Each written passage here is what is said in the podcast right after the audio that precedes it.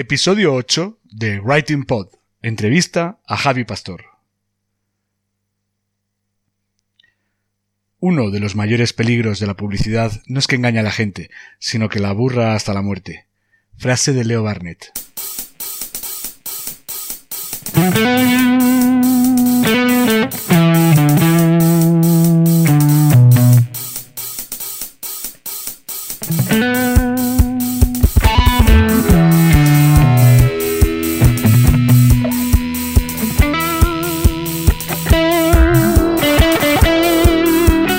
Cuesta escribir para tu blog, este es tu podcast.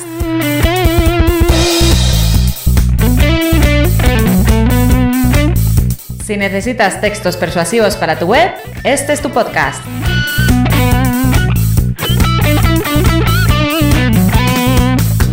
Si no sabes por dónde empezar a escribir, si sientes miedo ante un documento en blanco, este es tu podcast.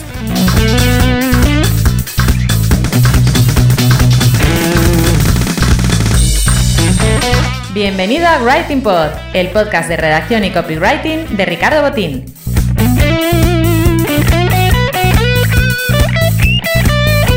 ¿Copy qué?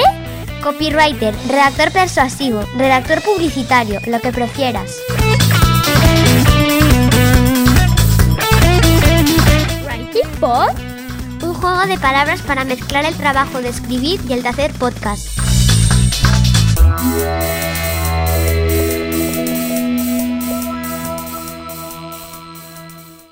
Bueno, pues va siendo hora de que empecemos, ¿no?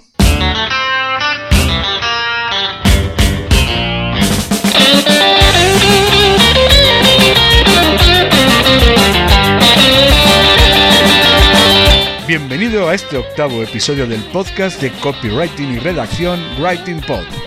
Te está hablando Ricardo Botín. Tengo el honor de que venga a este podcast uno de los grandes de esta profesión. Por eso, hoy me siento feliz pudiendo entrevistar a uno de los cracks, a un copywriter que es de los que más han crecido profesionalmente en los últimos años. Te estoy hablando, por si no lo sabes, de Javi Pastor. Pero antes de empezar a hablar con él, tengo que cumplir con un trámite obligado, que es hablar de la música que se escucha en este y en otros episodios de, de Writing Pod. Ya sabes que todos los temas tienen licencia Creative Commons y que pueden usarse con fines comerciales siempre que mencione debidamente su autoridad. Así que en este episodio 8 se escuchan las siguientes canciones. El tema Not So Away Some Tune de Admiral Bob lo uso como sintonía principal al principio y al final del podcast. También es de Admiral Bob la canción que se está escuchando ahora mismo para este sumario, para la introducción, y se titula Turbo Tornado. Y por último, de fondo, a lo mejor se escuchará eh, cuando esté entrevistando a, Javi eh, un tema titulado Oric Taiko Rap de Jeff Speed.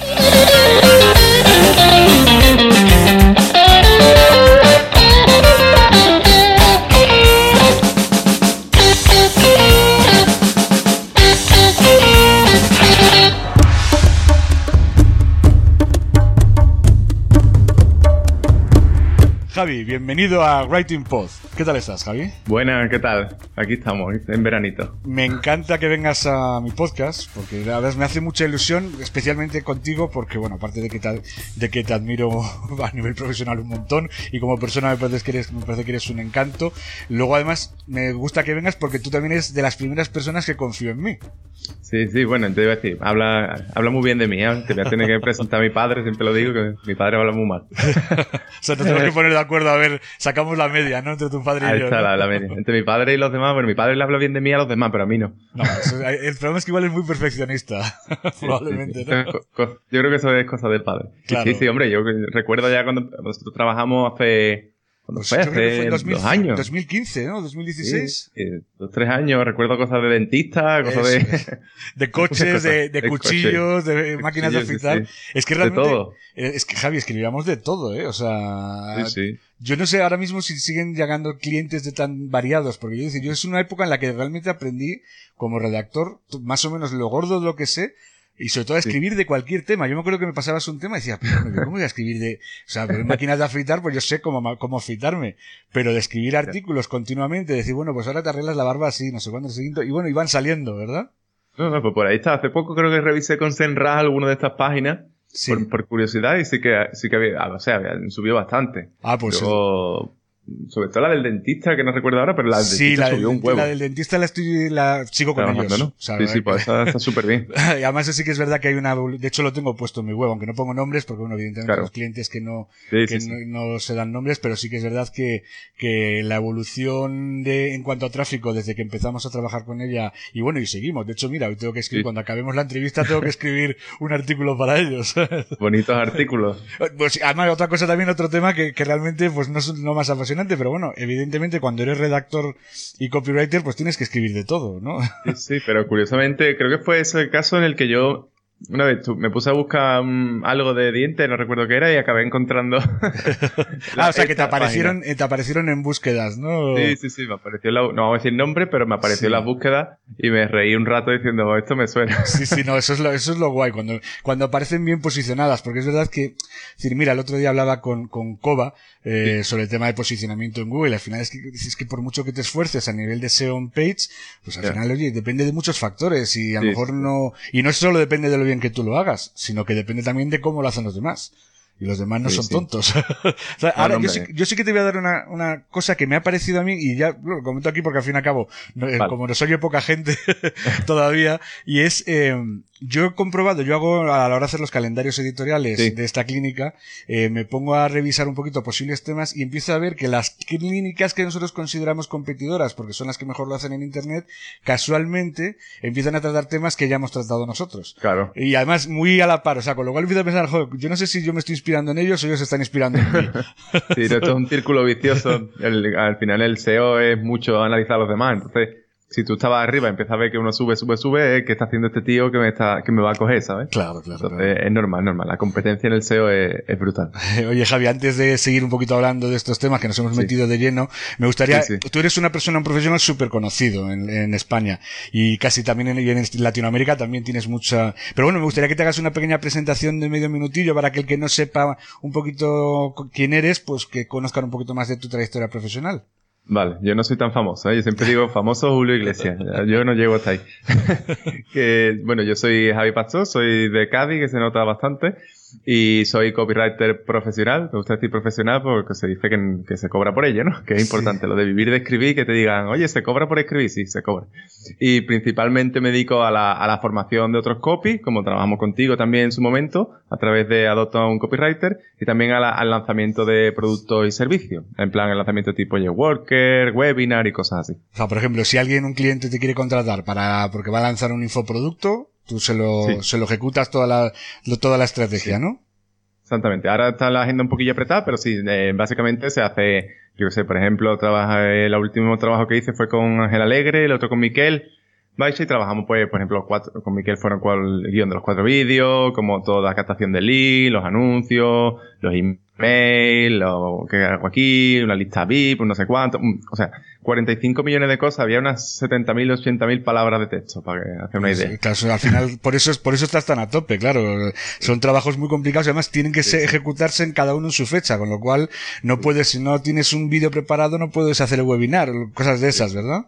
Son delicados, es un tema delicado y complicado, pero bueno, ahora sí que hay más salida a este tipo de servicios. De hecho, yo he formado gente ya y como el mundo del, no tanto del infoproducto, sino la forma, vamos a decir más la formación online. Sí. Está abriéndose a otros mercados, que es lo importante, no que solo se venda cursos de marketing, que somos cuatro gatos, sino que se vendan, yo que sé, cursos, se está vendiendo ya cursos de memoria, de lectura, de cocina, que son mercados mucho más grandes. Claro, es lo lógico, es que hemos tardado mucho. Aquí se, yo siempre digo que es un poquito endogámico el tema del marketing digital, porque mucha gente es forma solo para que los demás sigan trabajando en el marketing digital. Y aquí la gracia está en lo que, lo que tú estás diciendo, ya, se forma un tío pues para que aprenda a cocinar. Y ese es el verdadero negocio, porque hay mucha más gente que quiere aprender a cocinar de la que quiere aprender marketing digital. Sí, sí, sí, no, yo tengo clarísimo que yo hay copy que conozco me dicen, pero es que qué proyecto, digo, mira, si tú conoces a alguien que realmente es bueno en algo, eh, yo que sé, imagínate que tiene un amigo que, que yo que sé, que es entrenador personal, el tío es buenísimo, no sé qué, el tío, pues crea un curso con él y vendes, vende tú su curso, va a ser mucho más fácil que vendas un programa de, de entrenamiento físico a que tú te pongas a vender, yo qué sé, cómo vivir escribí que, es mucho más complicado en mi caso. Sí, Yo, mira, yo me pasa con un amigo que tiene una empresa de distribución de productos ibéricos y te vamos a hablar, problema es que ni él ni yo tenemos tiempo. Queríamos hacer un curso con el libro, o sea, ebook y libro y vídeo de cómo cortar jamón. Y a la vez, oye, sí, además, luego para venderlos, o sea, eh, ellos tienen una tienda online y les funciona bien, pero decía, joder, es que podrías vender mucho más dando una formación que la gente reclama, ¿eh? O sea, porque la gente a, la hora de, de comprar, de, de aprender a cortar jamón, lo mira mucha gente, tiene muchas búsquedas. Pero claro, ese tipo de cosas requieren mucho tiempo.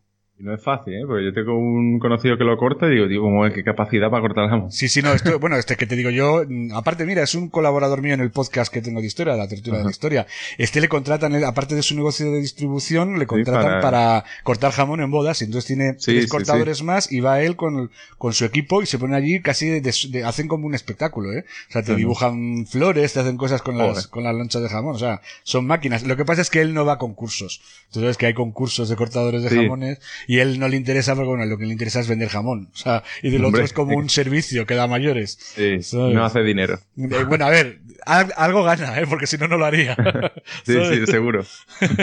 Oye, por, ya hemos visto un poquito en lo que estás metido ahora mismo. Sí. Has dicho que se puede vivir de escribir. Es, eh, ¿Tú crees que todo el mundo puede eh, escribir bien o, o hace falta tener un don especial? Hombre, yo creo que todo el mundo no puede o sea, hay, es que hay que diferenciar varias cosas. Yo creo que primero está como escribir como lo conocemos todos, que bueno, que es el colegio, escribir, yo sé, que te escribe el WhatsApp y todo este tipo de tonterías. Yo creo que escribir puede escribir cualquiera. Juntar palabras. Exacto, juntar palabras. Mm, yo conozco gente que te junta cuatro palabras. Mi madre me manda un WhatsApp y te junta cuatro palabras, pero son, son como son.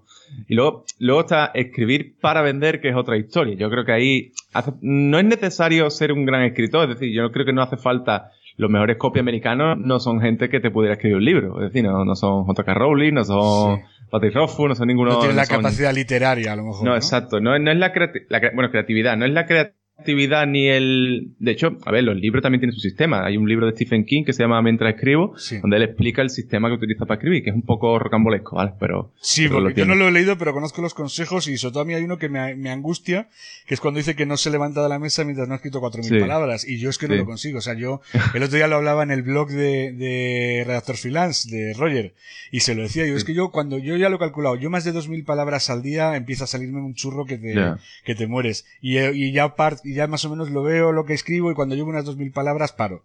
¿sabes? Eso depende de cada uno, pero, pero bueno, que, que digo, me refiero a que hay un, digamos que si tú tienes la base de la escritura, es decir, yo qué sé, yo conozco gente que, yo qué sé, que sobre todo los que han estudiado carreras relacionadas, tipo historia, hemos dicho, eh, filología, periodismo, publicidad, todo tipo de carreras, no tiene por qué ser, hay, por ejemplo, hay ciertos perfiles analíticos también, tipo ingeniería, eh, gente que estudia matemáticas, cosas de esto también son interesantes porque al final el copy, como tú sabes, más, bien el copy que la redacción es muy analítico, es muy de investigar, es muy de buscar y luego escribir. Entonces, esos perfiles de personas que les gusta mucho investigar y que además escriben bien escriben bien, no hace falta decir, no hace falta tener una ortografía impresionante, saber dónde va hasta la última tilde, hasta dónde va, eh, si la coma va aquí o allí. Esas cosas son más secundarias, pero hay que tener una base, evidentemente, de escribir, no pegarle 80 patas a la RAE.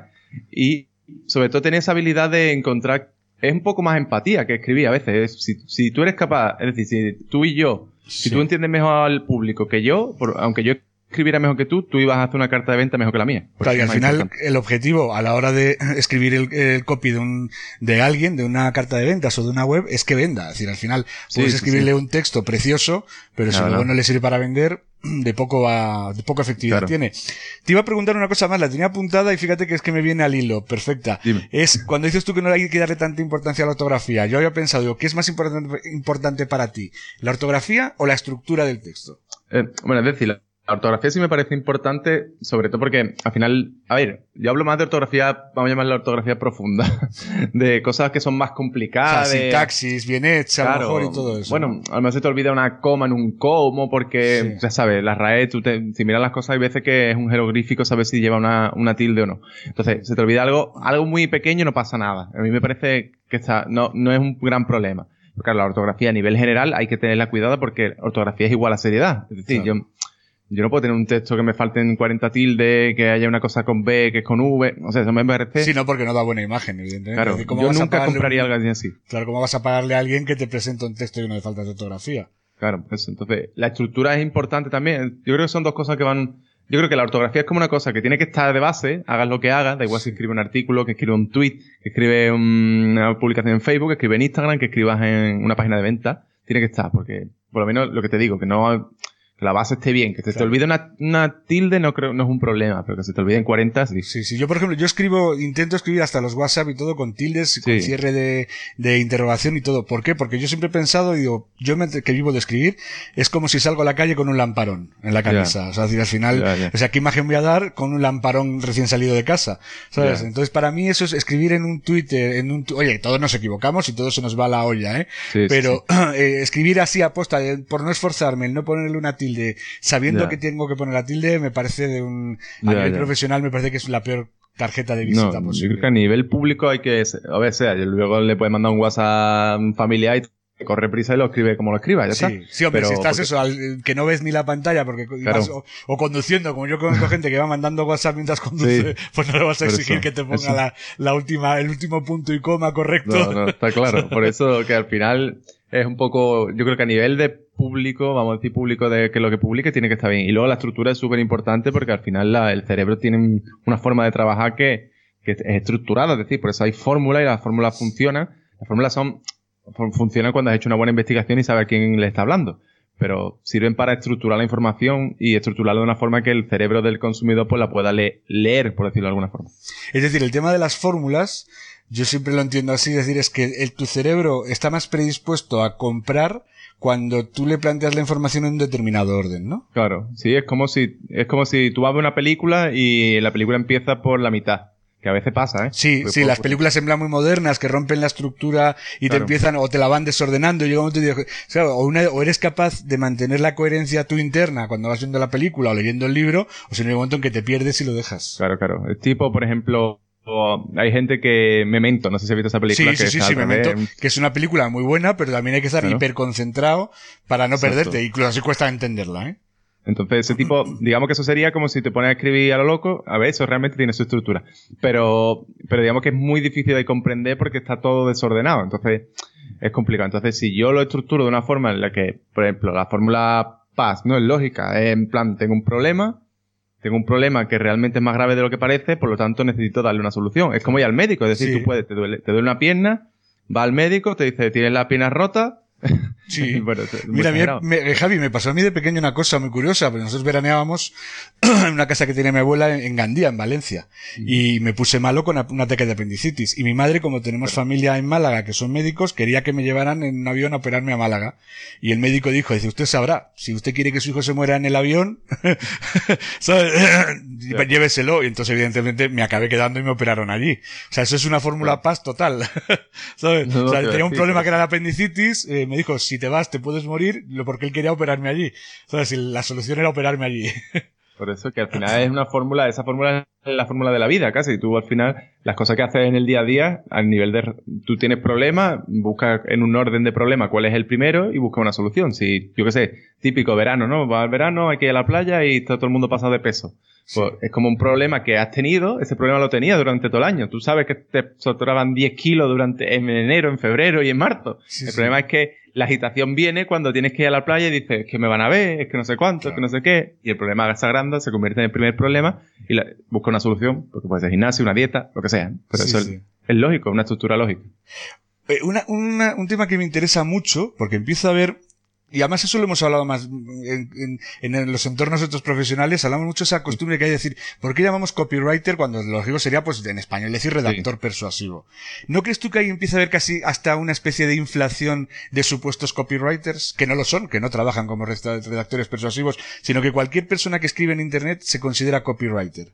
Sí, yo creo que al final ha habido, vamos a decir, ha habido, digamos, hace, yo siempre lo digo, hace cinco, un poco más quizás, se puso de moda el SEO, entonces todo el mundo hacía SEO, SEO, SEO, SEO. Nacieron los redactores, por decirlo de alguna forma, redactores SEO, que son los que trabajaban para el SEO, pues para que posicione, ¿no? Sí. Y luego, digamos que ha nacido, no ha nacido, el copyright tiene un huevo de años, pero digamos que en internet apareció la figura del copy, y entonces es como un escalafón por encima del redactor, entonces los redactores como de cara a darse más caché, pues vamos a decirlo un poco así, se pone lo de copy cuando realmente no están haciendo copia. Y vienen cosas como el copywriting SEO y unas historias que, que son un poco lío. Entonces yo creo que sí que hay mucha gente que era redactor, que realmente no es copy, porque son dos cosas muy diferentes, que se pone el título de copy cuando no ha hecho una página de venta en su vida. Claro, yo por ejemplo, yo cuando empecé a trabajar contigo, yo no había trabajado nunca de copy. Hasta que tú me enseñaste en tu curso las fórmulas eh, del, del, copywriting y empecé a investigar y empecé a aprender con tu curso, no, no podía, yo no podía escribir para vender y eso que yo había trabajado como vendedor durante sí. muchísimo tiempo físico, ¿no? Como vendedor sí. online, eh, offline. Eh, evidentemente, la, eh, si alguien se considera copywriter simplemente porque escribe, lo que tendría que decir es, bueno, claro, es que en inglés también copywriter es redactor de textos, ¿no? Ya, yeah. sí, bueno, es que en, al final utilizamos la palabra en inglés porque di, digamos que en el mundo de la publicidad, que es de donde viene antes de la agencia, es la que se usa. Es decir, tú vas a una agencia y tú le dices un redactor persuasivo y te miran, no sé qué me estás hablando, yeah. tú dices un copy, ah, vale, ya sé lo que es. Y te buscan, ¿no? Pero por eso la palabra está un poco heredada. La, pues la verdad es que sí que en el marketing heredamos muchas palabras del inglés porque al final es un sector que corre mucho y que en inglés saben las cosas nuevas. Claro. Entonces nos adaptamos rápido es lo que hay. Ahora mira, ahora que decías lo de la, la publicidad, eh, tú estudiaste la carrera de publicidad, ¿verdad, Javi? Sí, sí, estudié dos años, bueno, yo estudié empresariales y luego fue como una especie de grado superior, por llamarlo de alguna forma, de publicidad, una licenciatura que eran dos o tres años. ¿Y te sirvió? Pero, ¿Te sirvió para eh, trabajar de copy o no? No, la verdad que la verdad que no. De hecho, yo allí cuando hacíamos, por lo menos donde yo estudié en Jerez, se, se formaba como una pequeña agencia, tú te juntabas con cuatro compañeros y se hacían la mayoría de, de trabajos se hacían con ellos y yo nunca cogí el perfil de copy, vamos, es que no lo cogí ni una vez. O sea, es decir, es que además tengo, yo no he trabajado nunca en ese tipo de agencias, porque ni siquiera mi formación viene por ahí, pero sí que tengo entendido que incluso es como en las agencias de publicidad convencionales de toda la vida, como que el trabajo de copy es el que no lo quiere nadie, ¿no? Es como un poquito el, el feo de la, la hermanita sí. fea de la familia, ¿no? Sí, puede ser, porque es un poco, cuando había que hacer un trabajo, todo el mundo quiere la parte gráfica, la creatividad, el diseño, porque es como lo más visual, ¿no? Sí. Entonces luego el texto es como, no, el texto no lo quiero. Es como lo aburrido, que le toque al, lo que tú dices, al feo del grupo que le toque escribir. Pero además lo, a mí lo que me sorprende es que al fin y al cabo un anuncio, ya sea en internet o sí. en la televisión o donde sea, al final se basa sobre todo en un claim, ¿no? En un eslogan. Sí, y el eslogan, evidentemente, lo lógico sería que lo escriba un copy, ¿no? Claro, no, a ver, a nivel de agencia sí que hay, se trabaja más esto y la mayor, si tienes una, una, agencia medio decente debería tener un copy. Pero al final da igual, es que el anuncio, cualquier anuncio está escrito, decía, claro. si yo tengo que grabar el anuncio en vídeo tiene que tener un guion. Claro. Ese guion lo tiene que escribir alguien que sepa. Y ese mensaje es el que va a ayudar a vender, ¿no? Hombre, puedes claro, hacer un vídeo en el que solo, un anuncio en el que solo se vean imágenes, ¿no? Pero evidentemente va a costar mucho más que el objetivo de venta sea, si a, Exactamente. O sea que ahora mismo, es decir, tampoco las agencias están planteando una gran competencia a los copywriters online, ¿verdad? No, digamos que es diferente. Yo creo que el que va a una agencia es un tipo de cliente que no va a un, un la agencia también subcontratan freelance, ¿eh? eso sí. sí. Entonces, si, te, si, hay gente que le gusta trabajar con clientes grandes, yo sé de, de gente subcontratada por agencia que ha trabajado con empresas súper grandes tipo Google, Apple y cosas así. Yo mira, yo ya sabes que mi especialización, que es por el tema de motor, sí. yo estoy llegando a la conclusión que yo para poder trabajar directamente con las marcas sí. tengo que ir a través de una agencia. Sí, sí, porque... O sea, porque a mí no me van a contratar como freelance. Claro, es muy complicado porque hay ciertas marcas que también es normal, ¿vale? yo lo entiendo porque, por ejemplo, si te viene mañana Toyota y Toyota claro. para una campaña necesita un, un volumen de trabajo. Sí, un equipo con, con no un montón de, claro, con un montón de profesionales y de perfiles distintos, claro. No es solo escribir cuatro textos, sino que es saber, claro. es hacer eso. Al final es que hasta la, creo que hasta los catálogos que entregan a los clientes los hacen agencias. Y la agencia, claro, pues sí. tiene un copy, tiene un diseñador gráfico, claro. tiene, tiene incluso, tienen su propia imprenta, o sea, es decir, yo eso no lo puedo hacer. Por eso te digo que hay determinados trabajos en los que si quieres acceder a ellos no te queda más remedio que o ser contratado por una agencia sí. o si no mm, sí, colaborar con ellos, claro, por eso. Sí, porque hoy en día sí que, por ejemplo, hay, eso sí está ocurriendo más a nivel online que hay ciertos perfiles de empresas que están contratando copy ya y metiéndolo dentro del equipo, porque es como lo estoy pagando fuera un montón de veces, que estupidez, voy a meter a alguien dentro. Pero al final es más caro. Si tienes que estar siempre contratando claro. gente de fuera, te va a salir más caro que, dar, que pagarle claro. la nómina a un tío. Que yo creo que eso es importante y ahí sí se ve una evolución de ciertos negocios pe pequeños, vamos a decir, no negocios muy grandes que se están metiendo, no hablo de Toyota y todo eso, sino negocios más pequeños de 5 o 6 equipos de 5 a 10 personas que están incorporando copy y, y, eso ya es una noticia. Cuando pasan esas cosas, cuando tú dices, vale, este mercado se está estabilizando y ya no es una moda, sino es algo sí. que, se, que, viene para quedarse. No, está claro. Yo, a ver, yo evidentemente, yo evidentemente veo que sí que hay necesidad. O sea, la necesidad es para, está ahí y además muy, no, no está cubierta, ¿eh? Porque hay mucho redactor, lo que decíamos, mucho redactor que, que, que escribe, pero no escribe, no escribe para lo que busca, lo que buscan los clientes, que es vender. O sea, no creo que nadie quiera tener, puede haber gente que diga, mira, quiero tener una web con unos textos súper chulos. Pero en la realidad lo que quieren es que esos textos, aparte de chulos, les sirvan para vender. Y no todo el mundo está capacitado para ello. No, porque es que lo que hemos, hemos hablado antes. Es más fácil que una persona acostumbrada a hacer venta haga copy, si sabe medio escribir, que a veces un, un, perfil más de periodista, por ejemplo, que saben escribir muy bien, pero tienen ese chip de informativo que vender es como, como Satanás, ¿sabes? Como tengo que vender, no. Y, hay, hay, que romper eso. Es que es encima, otro, eso parece que aquí en España es como una maldición. O sea, el, el que no sabe hacer nada se pone a vender. Pues es que todos los trabajos, o sea, no hay negocio posible ni trabajo que pueda mantenerse si no vendes pero aquí estamos, aquí somos, es que eh, la, la, situación actual en España, es decir, hay gente que evidentemente se adapta muy bien a, la, a los nuevos tiempos, a las influencias que vienen de fuera, pero aquí hay mentalidades en las que dicen, bueno, pues una mentalidad es, si trabajas en internet es que eres un jeta que estás todo el día en Facebook. Eh, Si trabajas, si, si tienes que vender es que eres un estafador.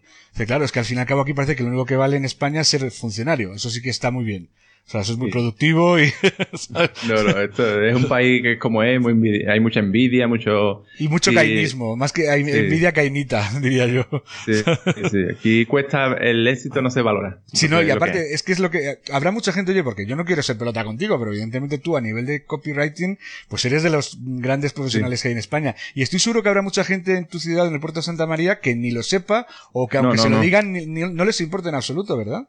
No, eso, eso pasa mucho. Es una cosa que, por ejemplo, yo he dado yo he, ido a la universidad, he hablado, he dado clases en la Universidad de Coruña, he ido a Santiago, he ido a Barcelona, he ido a Canarias, en todos lados, pero aquí no he hecho nada. Entonces, no, curioso. No te llaman, no te llaman desde donde Aquí llaman a gente de fuera, es lo curioso, llaman a gente de fuera, entonces como un poco. Pues eso, eso, pasa, eso pasa, pero me pasa a mí y yo creo que nos pasa a todos. Ahí me han invitado, o sea, me han, me han recomendado que vaya a hacer, o sea, que vaya como asistente a cursos de copy en el que ves el sumario y dices, pero si este sumario es que esto te lo hago yo en cinco minutos sin mirarme nada. O sea, porque decir, si me vas a enseñar cosas que yo ya sé desde hace un montón de tiempo, pero eso, no se les ocurre eh, decir, oye, pues ¿por qué no lo das tú, no? Encima eh, se enfadan porque no te apuntas.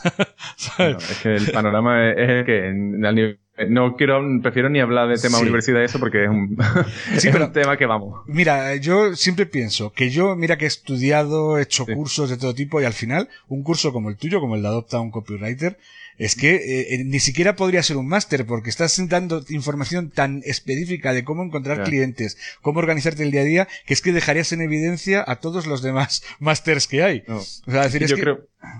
No, dime, dime, que te No, es que lo, que lo que yo no me puedo explicar es que alguien tenga las santas narices en, eh, bueno, en este país o en donde se dé formación, en el que digas, es que eh, tengo una persona cinco años estudiando una licenciatura o cuatro años un grado, luego otro año más o dos años de máster, le saco en el máster un pastón de 12.000 euros, para que luego todavía no le haya explicado siquiera qué va a tener que hacer con un cliente cuando se encuentre con un cliente. ¿Cómo, o sea, ¿qué ocurre? Que después de todo ese tiempo y dinero invertido, tienes que empezar a aprender como becario para poder saber cómo es el trabajo del día a día. pues no será más fácil explicarlo directamente en la universidad, que la gente no se, no se mete para aprender. La gente entra en la universidad para, para encontrar un trabajo. O sea, para aprender una profesión que luego pueda desarrollar. Es que es lo que tú haces en tu curso. Yo no entiendo por, qué a la gente, si tú lo haces y otros profesionales lo, lo están haciendo también en cursos privados, ¿por qué no lo hace la universidad?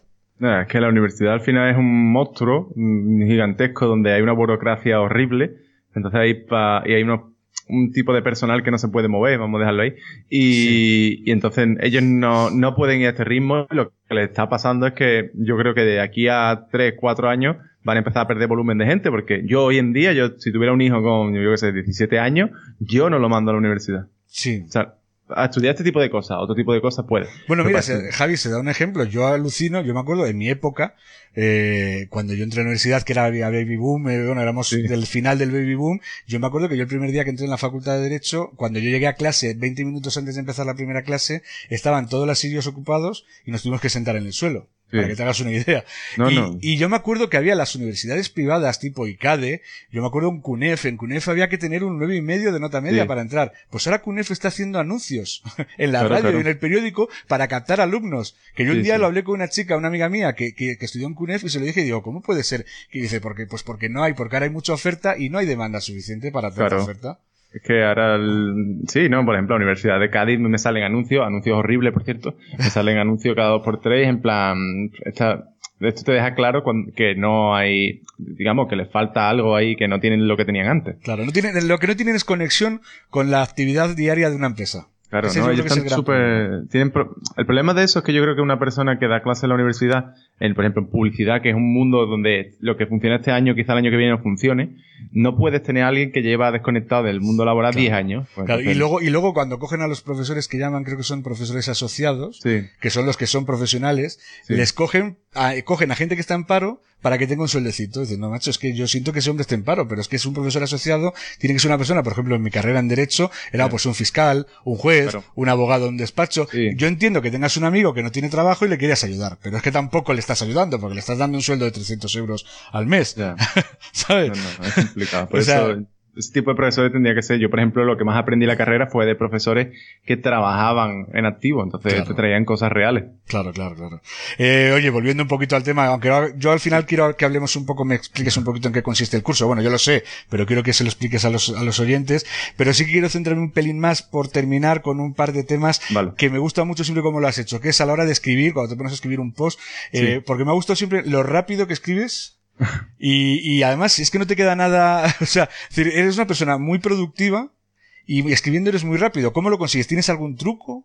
A la hora de escribir rápido, yo es que realmente llevo escribiendo casi desde que tengo uso de razón. Y de hecho, yo a nivel, si tú me analizas la mecanografía, yo escribo mal. Es decir, Sí, yo, sí. yo no, pero me refiero, me refiero, no, no me refiero a la Ah, velocidad de la de mecanografía, sino me Ah, refiero a la, a, es que no me he explicado bien. Sí, a me nivel refiero de- a acabar un trabajo, es decir, mira, tienes que escribir un artículo de 1500 palabras Sí. y en hora y media lo tienes hecho.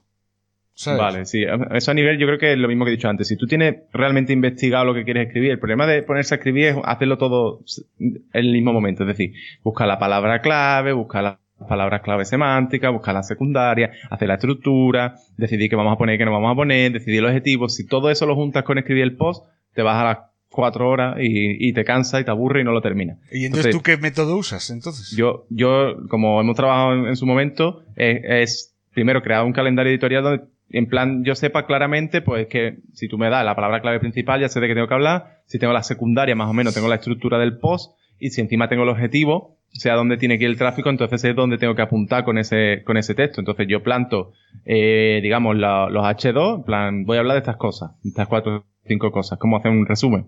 Planto el inicio, planto el final, y luego rellenar los huecos por en medio. Si tienes las palabras claves secundarias y sabes de qué va el tema, es escribir, no tiene, no tiene más historia. sí, rellenar, una buena es rellenar huecos, es rellenar Claro. huecos. realmente. Pero el- lo importante es la estructura, es decir, cuando tú sabes que es A, B, C, D, E y que hay que hablar de estas cuatro cosas, te pones a escribir y cuando te das cuenta hay que borrar. Y a mí me pasa muchas veces que tengo que borrar más que sí, que te rellenar. pasas. Y una, y una duda, porque el tema a mí de la investigación a mí es lo que menos me gusta.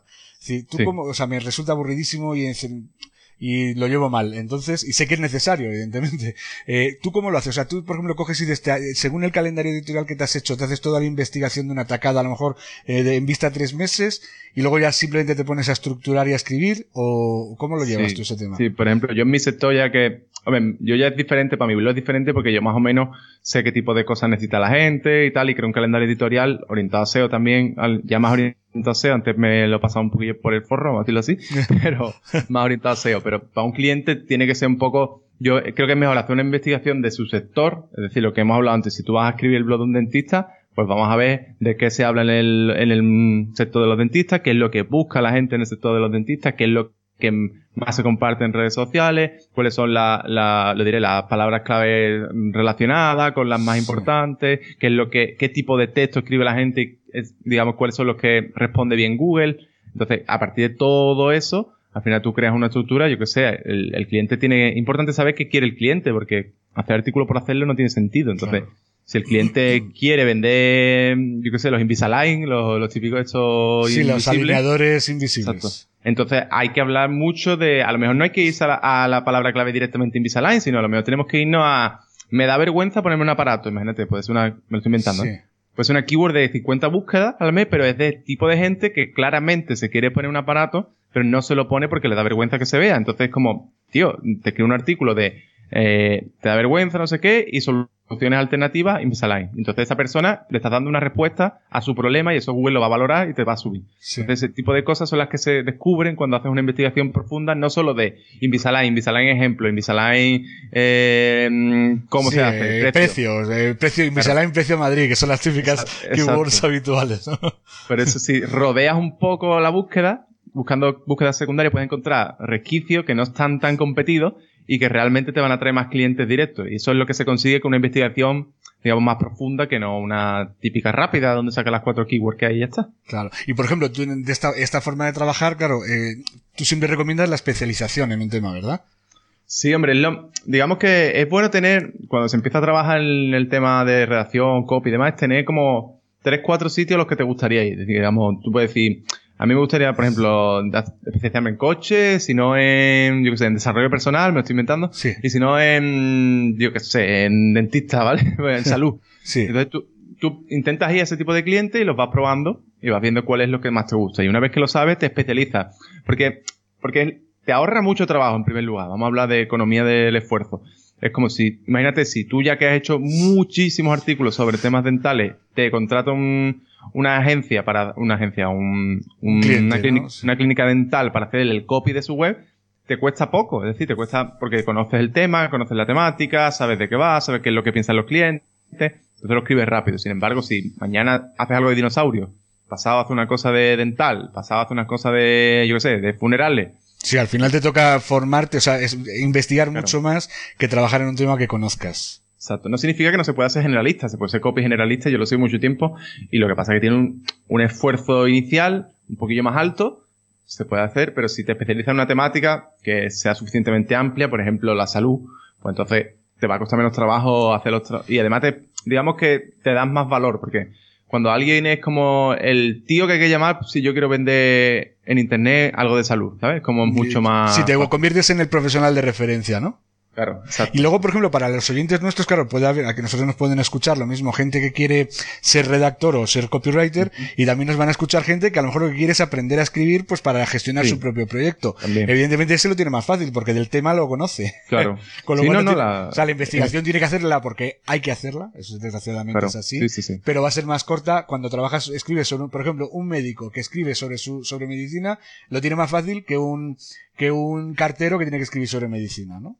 Ya, sí, lo malo que el problema que ocurre mucho con este tipo de cosas es que el, el cliente, ese médico, se cree que sabe qué es lo que quieren los clientes y da por hecho que lo sabe. Ya. Cuando haces la investigación y le plantas las cosas delante, descubre que lo que él pensaba no era así. Entonces muchas veces, aunque sea tu propio sector, que si lo tienes bien investigado y tal, te va a costar poco, pero hay que hacer la investigación, como tú dices, igualmente, porque te encuentras muchas, muchas sorpresas. Sí, y sobre todo, veces yo me doy cuenta, en el caso, por ejemplo, de sectores que no conozco o que conoces un poquito desde fuera, una vez que te pones a investigar, empiezas a ver las búsquedas, sobre todo con el tema del Keyword Planner y todo eso, y te das cuenta de, joder, es que hay temas que no me pensaba yo que eran tan interesantes, o sea, que le interesaban tanto a la gente y que la gente buscara tanto.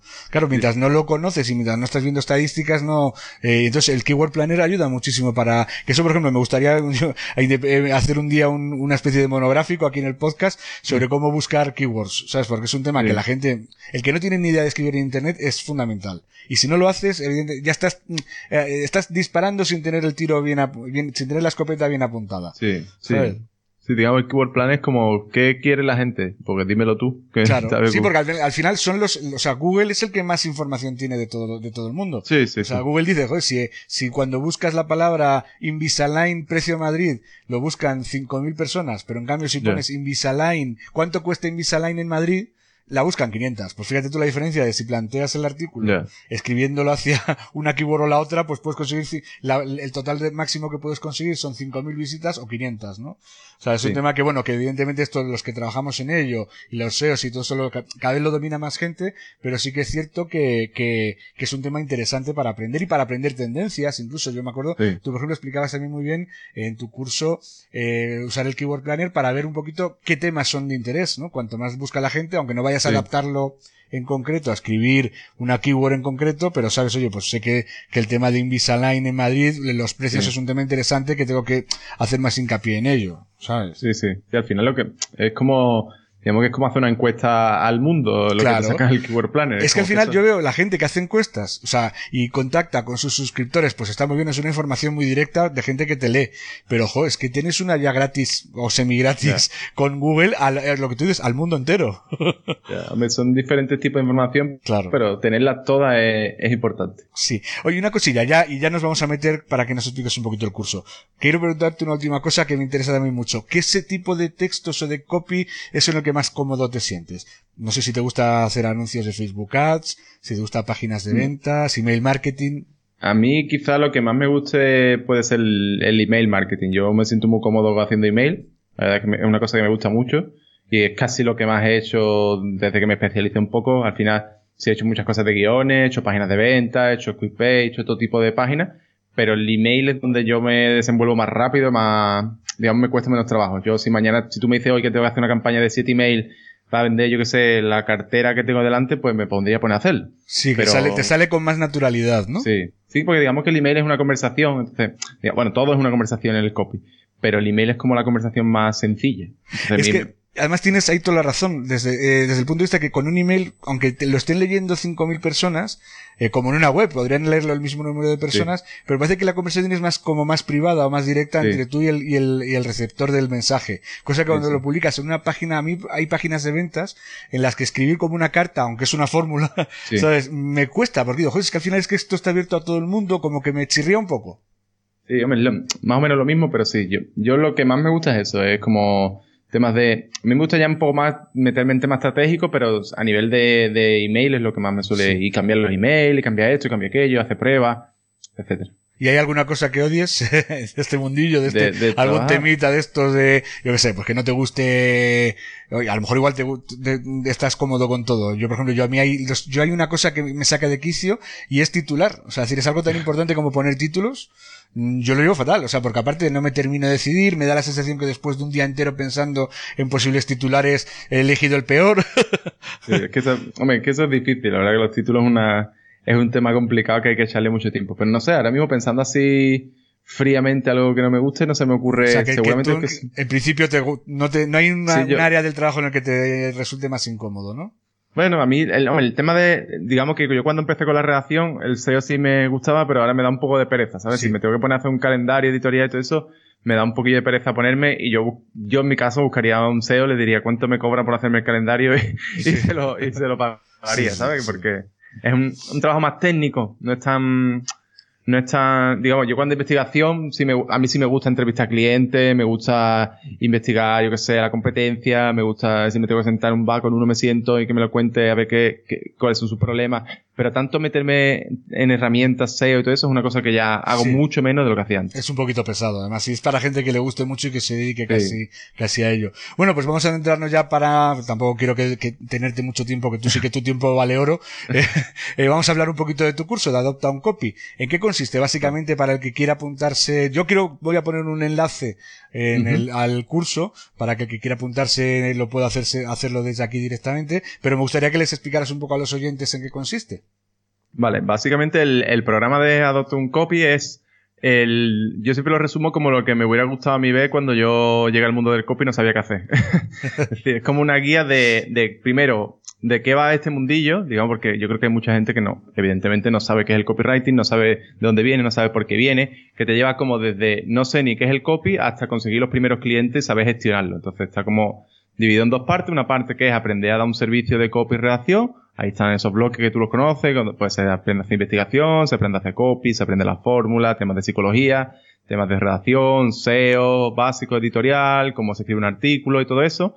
Y una vez que aprendes eso, pues enseña a captar clientes, por dónde empezamos, cómo funciona este sector, quién manda en este sector, por decirlo de alguna forma, qué podemos aprender de ello, cómo se gestiona un cliente y cómo gestiona tu tiempo, porque si te dedicas a esto de forma freelance, gestionar tu tiempo, como tú dices, el tiempo el mío y el de todo el mundo vale oro. Sí, y luego hay una cosa que es fundamental, que es eh, haces prácticas, ¿no? Sí, bueno, ¿sigues, ¿Sigues plantando las prácticas en cada, de cada módulo? Sí, realmente digamos que es un curso, un, programa muy práctico porque mm, digamos que desde el principio se obliga a la persona a tener un cliente, aunque sea gratis, a mí me da un poco igual eso, sino que, es decir, si tú en el bloque B tienes que hacer una investigación, tienes que tener a alguien con el que hacer esa investigación. Tienes que tener un cliente. los alumnos tienen que saber, los oyentes, que si se apuntan a tu curso, tienen que pensar en alguien que, sobre todo que tienen que buscarse a alguien que le pueda hacer el trabajo aunque sea gratis, ¿no? Para poder hacer las prácticas, ¿no? Ya realmente tenemos un banco ahí de, de, gente que está esperando porque ya el curso ha dado, digamos, el curso ha rodado mucho, entonces hay mucha gente que ya directamente me viene y lo tenemos en una lista.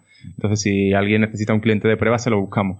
Pero, pero para mí eso es una diferencia muy grande con otros programas, porque hay otros programas donde es como, venga, vamos a aprender, yo qué sé, lo que sea. Y lo vas aprendiendo, todo teórico, todo teórico. Aunque no sea teórico, pero digamos, te metes en la herramienta, pero nunca hay un trabajo. No, es que este trabajo no se aprende mientras no lo haces. Es decir, tú puedes conocer todas las técnicas y puedes conocer toda la teoría y los resortes psicológicos de la persuasión y programación neurolingüística, pero si luego no te pones a practicar, y a practicar es que hay que probar y probar, y oye, esta carta ha salido mal, pues eh, ahí cámbiala en esto, que esa es la clave de cómo se aprende y cómo se aprende de un modo práctico para que luego digas una cosa que me imagino que seguirás teniendo que es la bolsa de trabajo, ¿verdad? Sí, sí, sí, al final digamos, tal, bueno, ahora estamos creando un directorio ya para hacerlo un poco más profesional, que se está creando un directorio de copy y redactores, pero digamos que nuestro objetivo es que la gente empiece a trabajar. Es decir, yo quiero que, que alguien que entre en el programa antes de salir esté con por lo menos un cliente real y esté trabajando de verdad y esté cobrando. Entonces, sí, con lo cual al final casi el curso le saldría gratis. Claro, si, si tiene la suerte de encontrar un cliente o que tú se lo pases o que le, tú le ayudes a encontrarlo,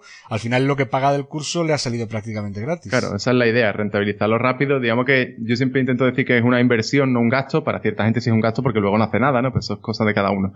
Pero el que se pone, por eso digo que lo que tú dices, al final las cosas se aprenden haciendo. Entonces, si tú trabajas con ese cliente de prueba, si tú en el bloque C tienes que hacer una página de venta, te la corrige tu tutor, se la manda, tu, tutor te la corrige, te dice esto, luego el cliente te pone traba, el cliente hace cosas raras, es como, esto es lo que te va a pasar en el mundo real, o sea, prepárate, prepárate, y lo ves del tirón, entonces ya sabes si eso te gusta o no te gusta. Mira, yo en general creo que cualquier curso debería tener su parte práctica. Yo te pongo un ejemplo de un curso que hice, y no era, no era, era, bueno, no, era muy caro, ¿eh? Era de Facebook Ads, y claro, pues te enseñaba y veías cómo iba segmentando, no sé cuándo, no sé quinto, bueno, pues me puse a hacer yo mi primera campaña, y a la hora de la segmentación, jo, no me salía, ¿sabes? Ni parecido a cómo salía. Es una cosa que me gustaría saber porque yo creo que también te van dando posibilidades según tu, tu perfil, ¿no? Entonces, eh, yo claro, yo quería segmentar de, un modo muy específico que no lo conseguí. Con lo cual, claro, si yo durante el curso hubiera hecho una práctica, hubiera llamado al profesor y hubiera dicho, eh, o le hubiera mandado un mensaje, porque a mí no me sale la segmentación como te sale a ti. ¿sabes? es la, pero claro, es, es mucho más complicado, porque tú para eso necesitas un equipo que va creciendo a, sí.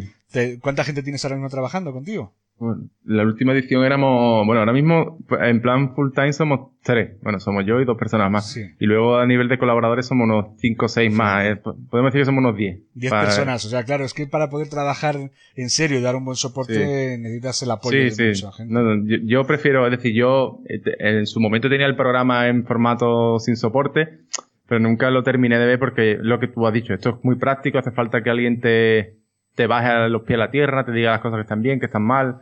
Entonces, para mí es muy importante el, y sobre todo tener una comunidad. Al final una comunidad es importante para muchas cosas. Tengo una duda, hoy algo tan sencillo como hoy me he levantado y no me he levantado bien, necesito hablar con alguien, ¿sabes? Esas cosas no, es que además eh, eh, este trabajo es muy solitario, sobre todo el que ya está trabajando a la vez mientras lo hace el curso, está trabajando, al final no tienes, o sea, tus dudas, el qué hago, esto, eh, no tienes con quién consultarlo, porque claro, al cliente si se lo consulta, si te ve dudar, se va a empezar a, va a empezar a pensar, joder, he, destinado mi dinero en una persona equivocada. Entonces al final esas dudas que nos surgen a todos, en el grupo de Slack, que es la comunidad que tú tienes creada, eh, pues es más fácil, evidentemente, yo, pues yo no sé este texto, si enfocarlo de este modo, si enfocarlo del otro, o yo qué sé lo que tú dices, estoy agobiado porque llevo tres, llevo dos días en metido en una oficina, no hablo con nadie y necesito desahogarme. Sí, ¿no? hay mucha gente que al final el canal de off topic es como así el, el de hacer decir tonterías, pues hay gente que se han hecho amigos, que se van a tomar cerveza, hay quedadas por ahí que no las organizo yo, que quedan y se emborrachan hasta las 6 de la mañana. esas cosas también son importantes, son, no son lo más importante, pero tener una comunidad, porque luego, yo qué sé, yo mañana puedo tener un problema en una página de venta y si he hecho esos amigos, puedo llamar, tirar un contacto a uno, mira, es que míramela, porque yo no tengo ni puñetera idea, no sé qué. Y luego hay una cosa que es, que es fundamental, es decir, al tener una comunidad, si a mí me sale una oferta de trabajo que yo no puedo aceptar porque estoy a tope, se la paso a ellos, no se la voy a, no voy a poner un anuncio en, en tu hago. O sea, Pepito Pérez necesita un, no, yo llamo, hablo con la gente y digo, oye, necesitáis, ¿tenéis hueco alguno? Pues lo hacéis vosotros, ¿sabes? Es que, es que es lo bueno que tiene estar en una comunidad, que unas veces te ayudan y otras veces ayudas. Exacto, sí, yo al final es curioso porque al principio sí que el canal de oferta de trabajo pues lo, movíamos nosotros, pero ahora realmente los que menos ofertas ponemos somos nosotros, o sea, salen ofertas, yo veo la notificación y sale otra gente. Yo mira, esta mañana cuando me he metido he visto dos ofertas que han puesto gente, del, o sea, antiguos alumnos, o sea, que no son siquiera, no, no eres tú ni, ni tu equipo, evidentemente, el, que las ha puesto. O sea, que, que, que que esto además indica que hay demanda, o sea, hay demanda de copywriters y demanda de redactores y siguen saliendo cosas y además, y yo os digo que yo a mí me han salido cosas a través del grupo de, de, Adopta un Copy, o sea, yo de hecho casi todos los clientes los tengo a través de, a través tuya o a través del grupo de Adopta un Copy, eh, evidentemente, o sea, que, que el que busca trabajo en esto lo puede conseguir siempre que se forme en cursos como el de, como el tuyo sí, al final, sí, al final nosotros intentamos no solo formar a la gente, sino que esa gente también tenga trabajo, porque es lo lógico. Yo nunca, es decir, si yo llegara a un momento en el que yo sé que no caben más copia en el mercado, yo cierro el programa y ya está, ¿sabes? Porque no tendría sentido. Pero ahora mismo, yo, para que te haga una idea, en el último mes, solo que eso no se ve de manera pública, pero hemos tenido cinco procesos de selección dentro del, dentro del curso para perfiles muy concretos de gente que buscaban para empresas, lo que te he dicho antes. Entonces, esto se está moviendo bastante. De hecho, yo parezco más una ETT ya que, una empresa de formación. Y, luego, y hay otra cosa, además, eh, otra gente, por ejemplo, eh, si me equivoco me lo dices, por ejemplo, Maider o, Rosa Morel, que también tienen cursos de formación, lo orientan más seguramente a, a, lo mejor a su auto, al autocopy, ¿no? O sea, decir, que, cómo me hago el copy de mi web, ¿no? Sí, claro. O tengo un negocio que vendo eh, joyería, vendo bisutería, pues cómo me hago pues las fichas de producto, cómo me hago la home y todo eso, ¿no? Claro, sí, por ejemplo el programa de, de Maider, que está muy bien, es más tipo, la verdad es que también puedes aprender para ti mismo, pero claro, ella, lo que, digamos, mi, mi esto está más orientado al final a dar servicio y eso está más orientado a lo que tú dices, a aprender copy para ti mismo o para, también te sirve para clientes, pero digamos que te falta la parte de, de cómo gestiono los clientes, qué hago los clientes. Que al final es difícil. O sea, puedes saber mucho copy, pero si no sabes cómo conseguir los clientes, mm, te va a dar igual. Claro, por eso. Son, son, programas más orientados a lo que tú dices, hacer el copy de uno mismo. Entonces, yo tengo mucha gente, por ejemplo, que me viene y me dice, es que yo quiero hacer copy de mi página y yo lo redirijo allí. Le digo, mira, Maidel tiene esto, seguro que te va muy bien con ella, ya está. Porque o sea, que y es verdad. para eso. Yo conozco tu curso y es verdad que a lo mejor igual es muy intenso y, y no va para alguien que quiera solo hacer su propia web, quizás no es el más adecuado, ¿no? No, no. Eso llevo mucho tiempo pensando en sacar algo, pero tampoco es una cosa que, que podría extraerla del programa y tal, pero no es una cosa que quiera hacer ahora mismo. Y, o sea, el, curso, yo creo, no me gusta llamarlo curso. El, programa es una experiencia intensa, tú sabes, bastante intenso, pero porque intentamos que en tres meses convertía a una persona que no sabe ni lo que es el copy en un copy. Entonces es una cosa que hay que, la gente que de verdad echa todo, sacan muchísimos resultados. No, no quiero decir nombres concretos, pero hay gente que yo sé que está todo el día hablando, ves una actividad, ves que tu, tu tutor en la ficha de seguimiento te pone un montón de notas y tú dices, esta persona de aquí a cuatro meses o bien está trabajando en una empresa o bien tiene freelance y ya tiene un sueldo. Y así, suele pasar. No, y se ve, se ve y ves que gente que entró, bueno, también se nota porque yo me acuerdo gente que, que han hecho el curso, como al final yo fui de los cuatro o cinco primeros que lo hicimos, luego ves que ha pasado ya mucha gente por allí y yo me acuerdo que veías de gente que tomaba notas a las charlas, los webinars que hacías todas las semanas y veías luego que imprimían, eh, eh, eh, encuadernaban sus apuntes, aparte de que tú los das, porque tú das un, un PDF con todos los, con las notas de cada, de cada clase y, y, los veías todo subrayado en colores y dices, ah, esta gente se lo están tomando tan en serio que bueno, que de hecho muchos de ellos ahora mismo están trabajando con un negocio montado, claro. Claro, yo creo que esa es la forma de tomarse la formación.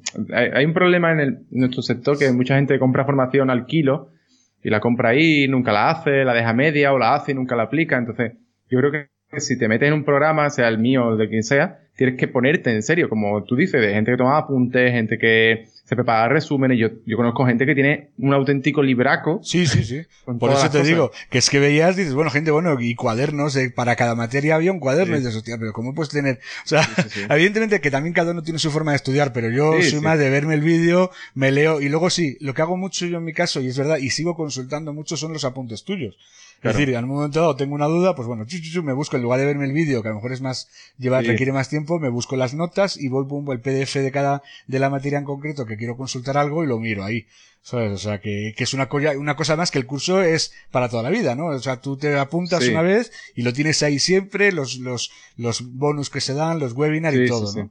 Sí, el programa hasta que desaparezca internet o yo me muera, ahí estará. y no sé qué ocurrirá primero. bueno, y a lo mejor igual esto todo acaba en un vórtice, ¿no? Que desaparecemos todos a la vez, internet y todos, ¿no? decir, si hay un Big Bang no me pide la garantía de que tenía que estar el curso porque yo creo que ahí tengo poco que hacer.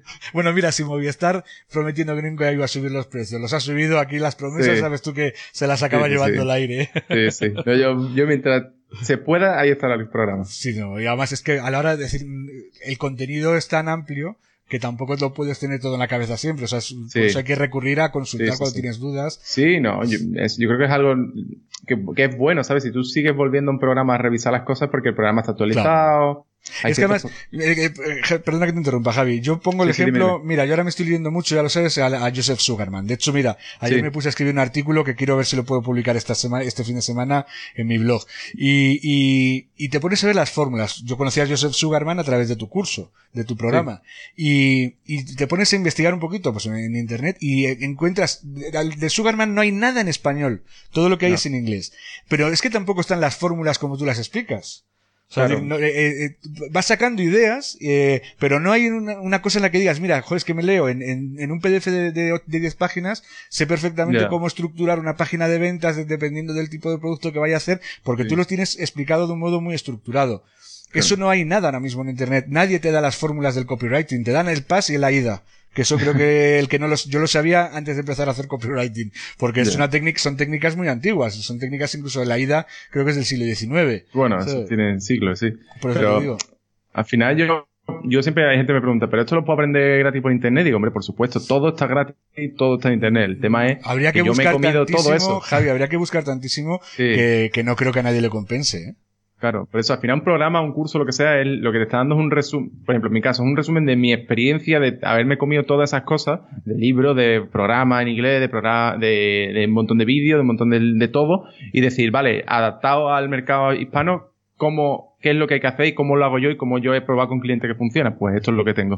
Y eso es lo que es lo que tú dices, más o menos. Claro, y además, tú en tu caso además tienes mucha formación. Yo además veo que en Facebook sigues a todos los grandes gurús americanos. Es decir, que, que no es que te estás, porque quizás a lo mejor en España tenemos el problema que también entre 10 o 12 personas o 40 o 50 eh, nos auto, mm, ¿cómo se dice?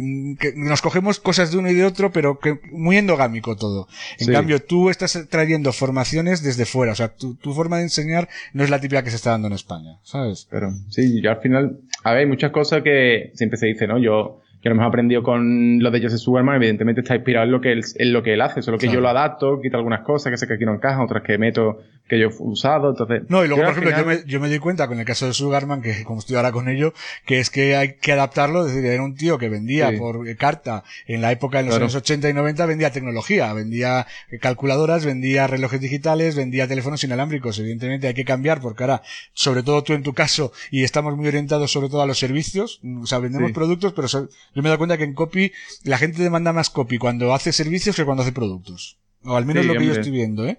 Y, y, entonces adaptar ya la fórmula esa hay que adaptarla al servicio, ¿no? Y además adaptarla al medio. O sea, no es lo mismo escribir para una web que escribir para una carta. ya, sí. Hombre, la, el, o sea, la estructura puede ser parecida, pero al final hay que, hay otras cosas diferentes. Es decir, hay que adaptar la información. Por eso digo que, que al final un programa lo, lo que es lo que hemos hablado. Es como ¿Cómo puedo llegar más rápido allí sin tener que leerme 40 libros, verme 30 cursos y aplicar esos 30 cursos? Pues así. bueno, Javi, se está haciendo ya muy tarde, entonces yo quiero ya hablar un, una última pregunta personal, que ya sabes que me gusta hacérsela a todos los invitados a, a Writing Pod. Eh, somos escritores eh, y también somos lectores y somos eh, tú sabes que, que tanto tú como yo somos muy frikis de muchos temas entonces te voy a pedir como a todos los eh, que vienen eh, que me hables de un libro de una película y de una canción que te hayan gustado que te hayan marcado a lo largo de tu vida vale pues a nivel de libro voy a decir uno así de, de, ficción y otro de no ficción, ah, por tener dos opciones. Eh, así el último libro así de ficción que me leí que me gustó fue El nombre del viento, de Patrick Rothfuss. Está muy bien. Sí, para divertirse muy, muy largo y a pesar de eso es divertido. y luego que hay gente que los libros largos le dan miedo cuando ven un tocho gordo. Y yo como leo, yo ya leo, leo en el Kindle ya no se lo ocupa. Bueno, y cuando veo que voy leyendo, llevo, llevo un mes y medio y, voy al 10% digo, Por este libro es largo. Te iba a decir, este, este, libro es de los de que si lo meten en el Kindle dice, ¿por qué sigo en el 2%? Sí. y, llevo 10 días, bueno, algo así. Pero está muy bien. Y luego, eh, Esper Secret de Russell Branson me parece un libro básico ya no de copy, sino que es de copy, es de negocio, es de mentalidad, es de, todo. Entonces, el Expert Secret de Russell Branson me parece un libro que, como una, si alguien de marketing debería tener obligatoriamente ese libro. Pues mira, lo, lo pondré, lo voy a poner los dos libros en, la, en, el, en las notas al, al podcast y me lo leeré porque yo sabes que yo en libros de marketing me fío mucho lo que tú me recomiendas, ¿sabes? Sí, sí, no. Este libro al principio es un poquillo más básico y le vendrá muy bien a gente que esté un poquito más verde, pero luego entra en cómo se hace la venta online, en el avatar, en cómo se hace, por ejemplo, una presentación de venta y, y entra de una forma muy profunda que, este, eh, Russell Branson, cualquier libro, los dos libros que tiene, tanto Expert Secret como Dog con Secret, son dos libros impresionantes, la verdad, son impresionantes. Pues lo, mira, me lo voy a apuntar en la lista de libros pendientes. Y lo voy a poner de todas maneras los dos, tanto el de ficción como el de no ficción, para que cualquier oyente que le apetezca, pues lo pueda, lo tenga ahí, porque es más fácil de leer, de buscar el libro en las notas, ¿no? Y luego películas sí que, que tengas de película, hay muchas películas, pero voy a decir una relacionada con el mundillo de, de venta, marketing y demás que se llama Gracias por fumar, no sé si lo habrás visto, de eh, Jason Reitman, que el protagonista es, ay, ¿cómo se llama? Aaron Eckhart, creo que es el protagonista, y va de, de un, creo que era un directivo, si no recuerdo mal, de, de una empresa de tabaco, de cómo, cómo manipulaban los mensajes, cómo manipulaban la publicidad, cómo manipulan todo para que la gente fumara cuando era una cosa totalmente negativa y cómo escondían cosas. Entonces, para entender, hay mucho, eso es muy exagerado, muy satírico, pero, pero creo que está bien para entender un poco cómo funcionaban las cosas antes y cosas que ya no funcionan a la hora de vender. Sí, es un poquito parecido también es el tema que se va tratando en la primera temporada de, de Mad Men también, cuando están diciendo, dicen que el tabaco provoca cáncer. Y además es que nos deja la ley ya decir, decir que el tabaco es sano. o sea, era eso, ¿no? Era, era claro, había que pensar en mensajes que manipulasen un poquito al, al, al consumidor para decirle, oye, sí, dirán que es malo, pero está tan bueno. no, por ejemplo, ¿no? Como decía lo de, más lo de It's, Toast, ¿no? es lo que strike, ¿no? Claro, al final es, la película es divertida, además, está bien. Sí, la película la vi, la vi hace tiempo, mira, la voy a volver a ver, porque la vi hace tiempo y ya casi no la recordaba. Ahora que me la has dicho, la voy a volver a ver. Yo me sorprendí porque normalmente las películas relacionadas con publicidad y marketing son malillas, la verdad. Y esto está, está bien, está divertido, está, bastante bien. Hay otra. En general, disculpa un segundito, las películas a mí de vendedores americanos me vuelven loco porque son unos máquinas, ¿eh? Haciendo publicidad en venta directa. Son, yo me hace gracia cuando nos creemos los latinos, somos, somos muy malos vendedores comparado con un americano. ¿Pero por qué? Porque los americanos viven siempre espoleados por la necesidad y la escasez. Y al final es como se vende. Cuando hay escasez, eres, piensas eres muy creativo y muy imaginativo para intentar vender tu producto. Si hay 200 millones de personas que lo están vendiendo, tienes que ser algo diferenciarte del resto, ¿no? Sí, sí, no. yo creo que al final ellos están acostumbrados de toda la vida a hacer esa venta, hacer, digamos que van un poquito por delante, aunque en publicidad los argentinos, por ejemplo, son, sí, son buenos, un, lugar muy bueno, porque son muy creativos, son muy buenos haciendo cosas nuevas cosas que no se han visto antes. Pero, pues a nivel de película, yo creo que, que esto está muy bien. Y estaba pensando otra que ahora no recuerdo el nombre.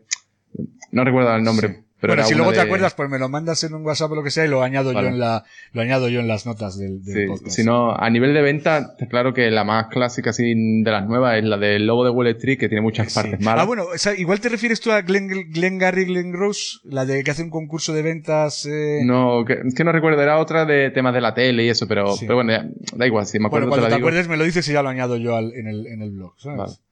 ¿Y canción?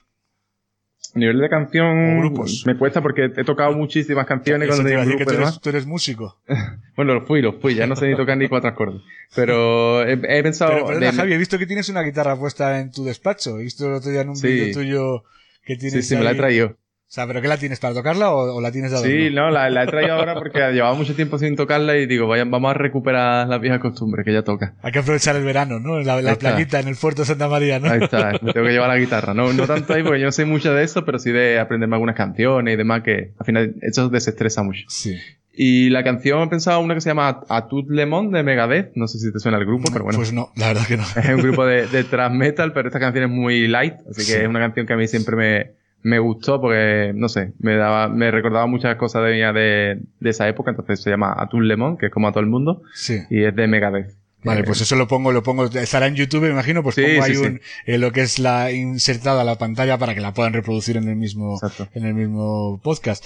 Bueno, pues Javi, yo ya no te quiero hacer perder más el tiempo, te agradezco un montón que hayas venido, porque ya sabes tú No, que, que el apoyo que das siempre a todas las cosas que hago, pues la verdad es que es, eh, es una gozada contar con tu, con tu ayuda y con tu apoyo. Y además lo bueno que tienes es que encima cualquier cosa que te, te pido, ahí estás siempre, ¿sabes?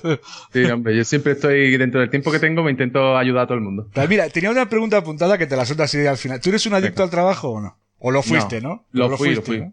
Lo fui, pero yo creo que eso hay que aprender a, hay que pasar por ahí. Es como una cosa que, que es normal. pues. Es decir, por ejemplo, hay gente que no, no está acostumbrada a hacer esto, de pronto entras en un mundo nuevo, un mundo nuevo que te gusta, que disfrutas, y cuando te das cuenta es todo tu mundo, pues dices, esto está mal, y hay que volver atrás.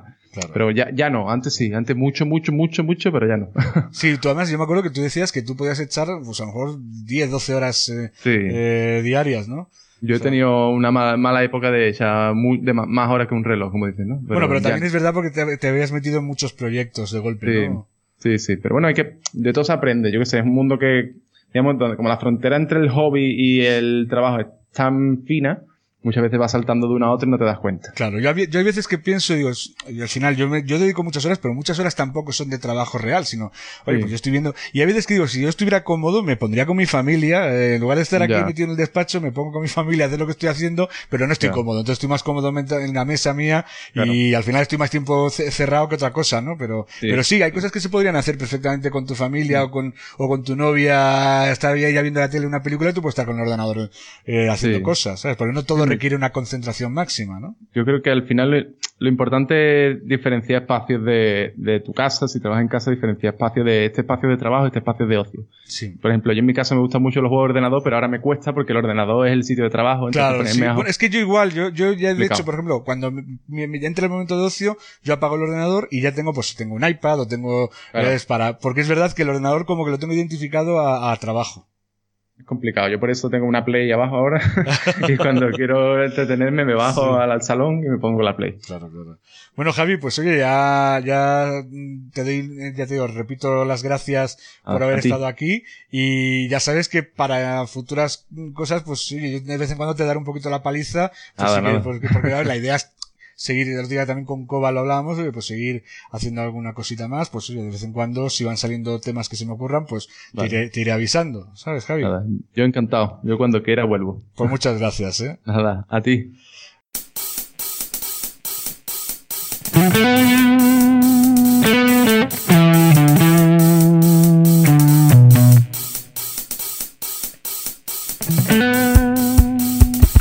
Pues ahora tras hablar un poquito con Javi sobre el mundo de la redacción, del copywriting y explicarnos en qué ha consistido su curso, pues no me queda ya más que despedirme. Pero antes quiero recordarte que aparte del curso de Javi Pastor de Adopta a un Copywriter, eh, puedes también mejorar mucho tus técnicas de redacción con la ayuda de mi guía gratuita Escribe en tu blog como los profesionales.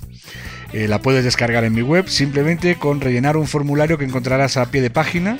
Eh, simplemente envías el formulario con un dato donde vamos a pedir, te voy a pedir el nombre y la dirección de correo electrónico y luego te devuelvo, ya te mando un email con el vínculo para que te puedas descargar la guía gratuita. Y si quieres profundizar aún más en tus técnicas de redacción, pues además de esa guía gratuita te ofrezco una oferta excepcional que solo hago a los suscriptores de mi web pero en este caso también te la voy a hacer a ti como oyente del podcast. Se trata de mi libro Cómo crear textos memorables para tu blog. Una completa obra de 100 imprescindibles páginas en las que profundizo mucho sobre cuáles son las mejores técnicas que, te puede, que se pueden utilizar para escribir en Internet. En este book encontrarás la información de esa que no se encuentra en ningún lado.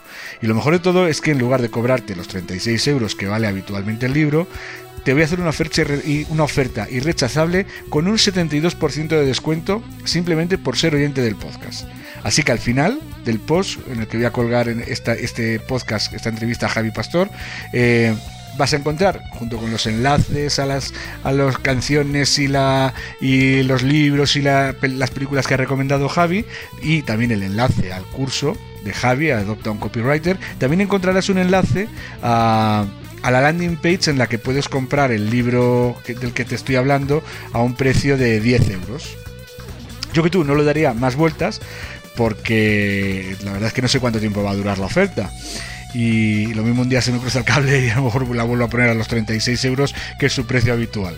Eh, incluso así, yo te diría, si tienes dudas, que visites la landing page eh, porque allí puedes descargarte también un extracto del libro si te gusta trastear con él y vas a ver un poquito el índice y vas a ver algún capítulo de muestra para ver si te gusta o no te gusta el, formato que te, que, te, que te planteo. Pues ahora sí que llega ya el momento de la despedida. Muchas gracias por haberme escuchado, por haber escuchado esta interesantísima entrevista a Javi Pastor hasta el final.